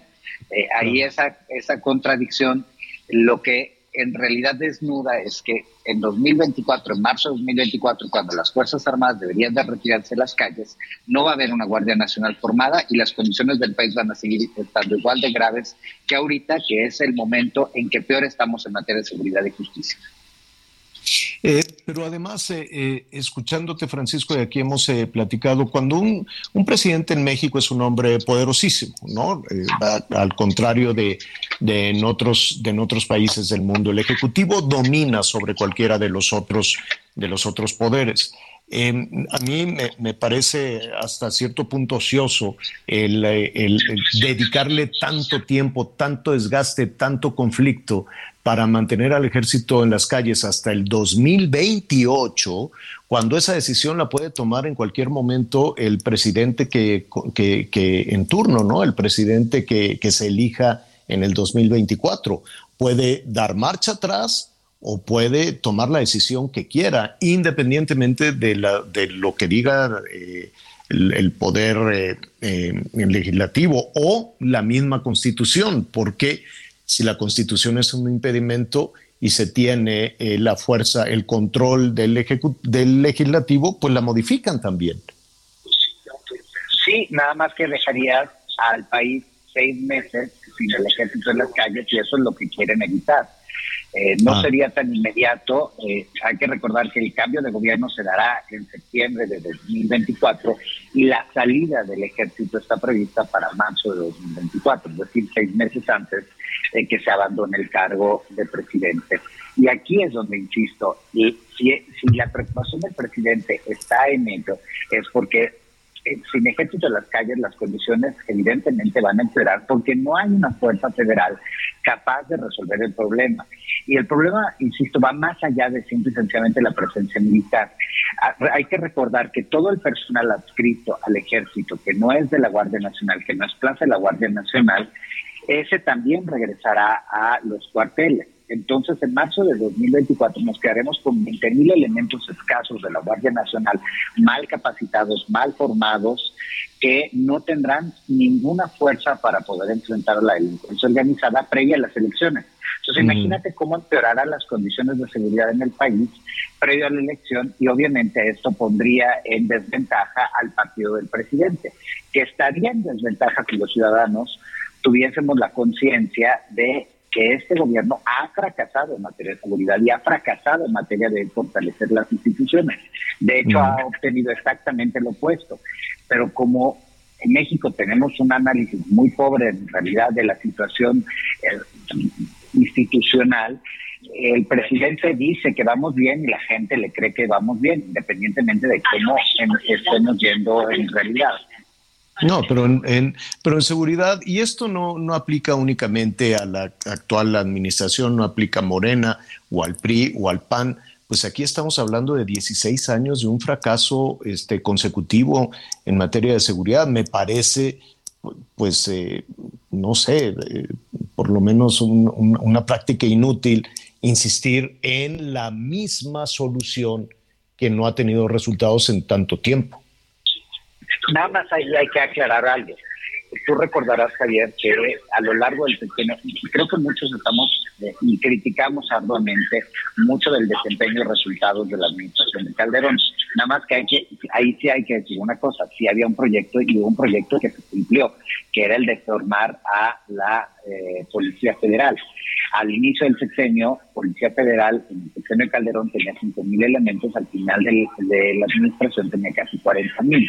El problema es que este proyecto se abandonó, se abandonó en el sexenio de Peña, se le empezó a invertir cada vez más al ejército y menos a la Policía Federal y obviamente la Policía Federal que entregó Peña fue en tamaño más pequeña y menos capaz y menos eh, bien formada de la que había entregado Calderón. Entonces, el, la interrupción en el proyecto se dio hace eh, dos sexenios, bueno, hace un sexenio, perdón, al inicio del sexenio de Peña, y eso hay que decirlo con toda claridad. Si se hubiese continuado una lógica de fortalecer a la Policía Federal y hacerla crecer, hoy tendríamos una Policía Federal de por lo menos 100.000 elementos bien capacitados que sería civil y que tendrían las competencias para tratar la delincuencia organizada, y no a un ejército que está en las calles, que se sacó a las calles porque en ese momento, insisto, había solo 5.000 policías federales preventivos eh, y que tenían que resolver una creciente violencia que no empezó en el sistema de Calderón, que empezó en el sistema de Fox. Lo que pasa es que hay narrativas que nos han contado y que la gente se cree, pero hay que decirlo, la violencia en nuestro país empezó previa a las elecciones de 2012, eh, perdón, de 2006. Entonces, cuando inicia el gobierno de Calderón, el problema de violencia ya estaba instaurado en el país. Y la manera en la que decidieron enfrentarlo, desde mi punto de vista equivocado, fue usando el ejército, pero hay que decirlo, sí hubo una opción y sí hubo un interés por construir esa institución civil que nos habían prometido, que era la Policía Federal, y que fue una gran institución con muchos defectos, pero que fue una gran institución y que debía ser limpiada, debía ser corregida, no debía ser cancelada. Y fue cancelada sido un proyecto de eh, Guardia Nacional que se ha demostrado, insisto, un rotundo fracaso. Pues Francisco, te, te, agradezco, te agradezco muchísimo esta comunicación. Me quedo reflexionando en lo que dices eh, y en una siguiente conversación, si me permites, pues ya de la policía municipal ni hablamos, ¿verdad? De ese enorme ejército de policías municipales, algunos más o menos bien, como en San Pedro, en Nuevo León, y otros que no tienen ni guaraches en diferentes, en diferentes entidades del país, pero parece que ya se borró de los planes, ya no, no, ni siquiera se, se trataría de, de retomar, ¿no? Efectivamente, yo creo que una de las, tal vez la única cosa realmente rotundamente buena que hizo esta administración fue el generar un modelo de policía civil con justicia cívica, que era eh, precisamente un modelo nacional para las policías municipales. El problema es que le dedicaron cero pesos con cero centavos. Y tanto en 2021 como en 2022 y, para el próximo 2023, las policías municipales traen cero pesos. O sea, no traen un solo centavo para su fortalecimiento. Entonces sí se abandonó la ruta civil, no solo en lo federal, sino también en lo local. Y eso pues nos lleva a que hoy estemos en condiciones críticas en materia de robos, que es el delito que más afecta a los ciudadanos, y esos robos que estamos viviendo en las calles, quien, a quien le toca enfrentarlos es a las policías municipales, esas que no traen recursos. Y luego están las policías estatales y las fiscalías estatales, que lo que, lo que reconoce el eh, el mismo eh, presupuesto, proyecto de presupuesto de egresos para la Federación de 2023 es que han perdido entre un 30 y un 40% de recursos, si comparado con lo que tenían el sexenio pasado. Entonces, sí, la situación es crítica, porque no solo estamos abandonando a las policías, sino que también, ¿de qué nos sirve de tener a un delincuente si no tenemos fiscalías capaces de generar, construir casos y llevar a la justicia a alguien que cometió un delito. Entonces el problema es mucho más grave de esto y es en parte el, presidente de la República a través de la Secretaría de Hacienda que proponen estas, este debilitamiento de los estados y municipios, pero es indudablemente el Congreso de la Unión que está autorizando el que se destruya institucionalmente las policías y fiscalías de todo el país.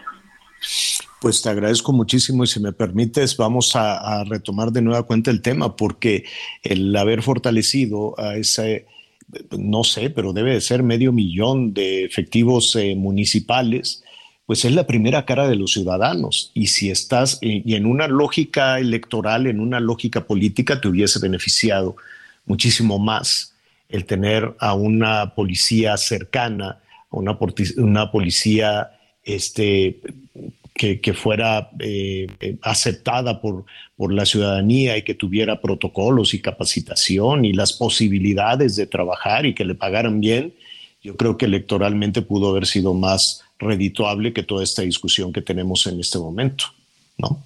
Sí, siempre y cuando tengas un proyecto. El problema, insisto, es Sí, que claro, faltan proyectos y falta claridad. que y no falta era ese también- el proyecto, que no Ajá, era, ¿no? A estas alturas no fue ni será ya en lo que resta de esta administración ese el proyecto. Francisco, como siempre, muchísimas gracias. Gracias por atender esta comunicación. Em, te vas de viaje. Efectivamente, hoy cumple el observatorio local de Coahuila, como tú sabes, tenemos 33 observatorios distribuidos en el país, cumple 10 años, entonces hay que celebrarlo, tenemos una conferencia por allá, un estado que ha ido bien en materia de seguridad, Saltillo y Torreón Así son es. entre los municipios más seguros del país. Y hay que recordar que hace 10 años eh, Torreón se encontraba en una profunda crisis, entonces sí es posible construir desde lo local, sí hay historias de éxito que hay que contar y eso pues también hay que decirlo. Claro, no, muy bien, pues ya nos contarás cómo te fue. Por lo pronto, buen viaje.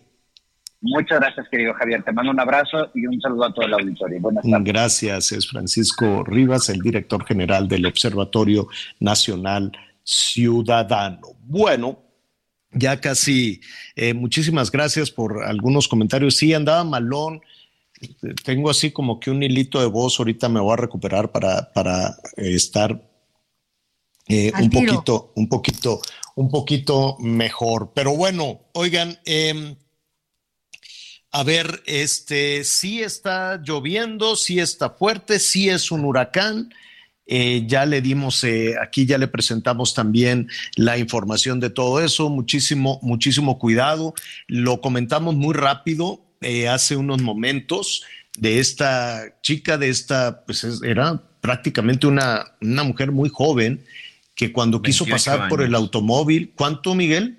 28 años, señor. Fíjate.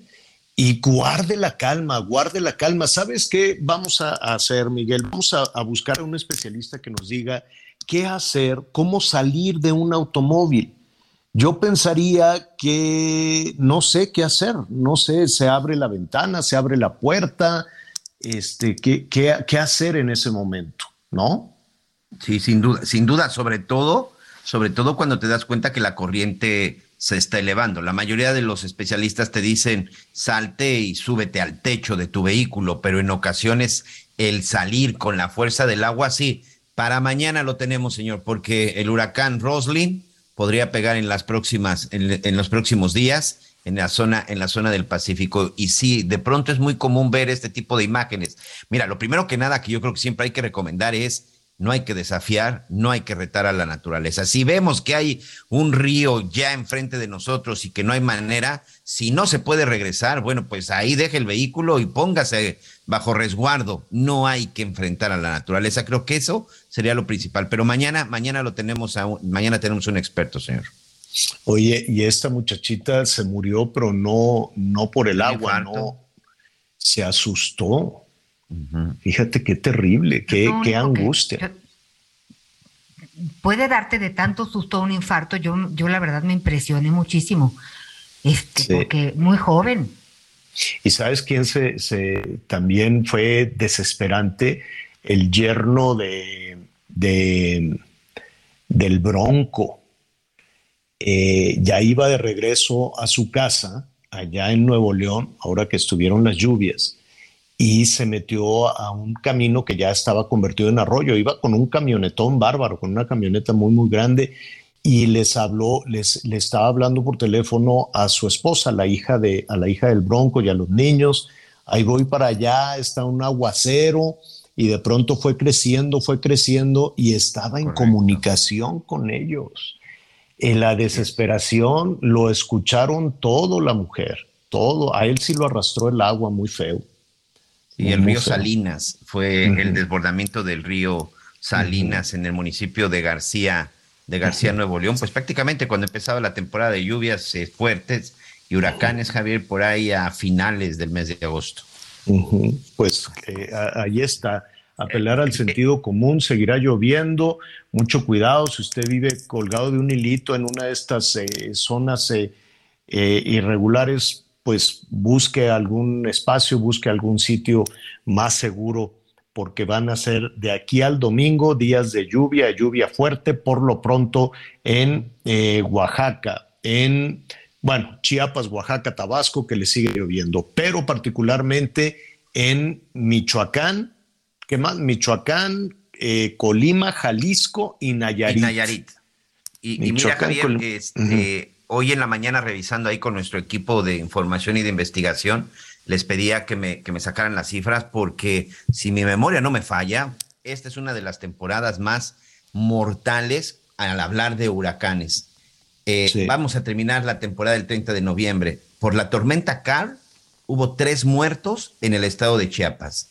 El ciclón Ágata en Oaxaca dejó al menos 11 muertos, entre ellos dos niños y varias personas en su momento también desaparecidas. El huracán Blas, cuatro muertes, dos en Guerrero y dos en Puebla. Y la tormenta tropical Celia, un muerto más en Oaxaca. Las lluvias el día de ayer también en la zona de, de Morelos también provoca esta muerte. Y en el estado de Nuevo León, ya comentábamos precisamente del caso del yerno del Bronco, también, bueno, evidentemente suma otra persona muerta.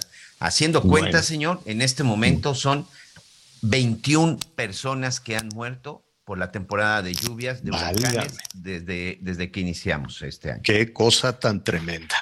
Bueno, pues eh, prácticamente ya nos vamos. Oigan, eh, yo voy a ir a Tijuana, quiero ir a Tijuana el año que entra a una pelea. Va a pelear, ¿quién crees que va a pelear? El Julio César Chávez de nuevo. Él siempre No dice, ahora sí es la última, pero quiere sus pelear. hijos, ¿no? Y quiere pelear con sus hijos, lo cual Fíjate está que es muy- padrísimo. Es muy, interesante. Dice que él ya no iba a hacerlo, pero en esta ocasión decide volver a subirse al ring. Esto, si no me equivoco, hace en el mes de febrero, pero quiere que sea la función junto con sus hijos. Pero lo más importante que dice, quiero dejar el legado. Es público que sus hijos, tanto Mar como Julio, han tenido problemas con las drogas. Y la idea es que ninguno Un de ellos para los hijos. llegue ya con sustancias encima para la pelea de Bueno, febrero. hay que, vamos a invitar al Julio César mañana. Ya nos vamos, Anita Lomelí, gracias. Buena tarde, feliz jueves. Miguel Aquino, muchísimas gracias. Yo lo espero con las noticias a las diez y media en Hechos Azteca 1. Siga con nosotros, Salvador García Soto en el Heraldo Radio. Me gusta eso que me dices, pero sé que son excusas. No hay duda. Dices que me quieres, pero siento que me usas.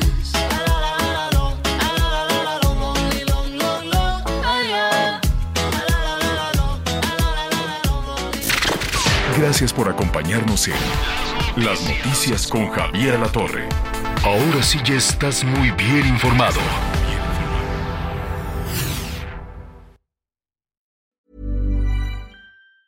Even on a budget, quality is non-negotiable. That's why Quince is the place to score high-end essentials at 50 to 80% less than similar brands. Get your hands on buttery soft cashmere sweaters from just 60 bucks, Italian leather jackets, and so much more.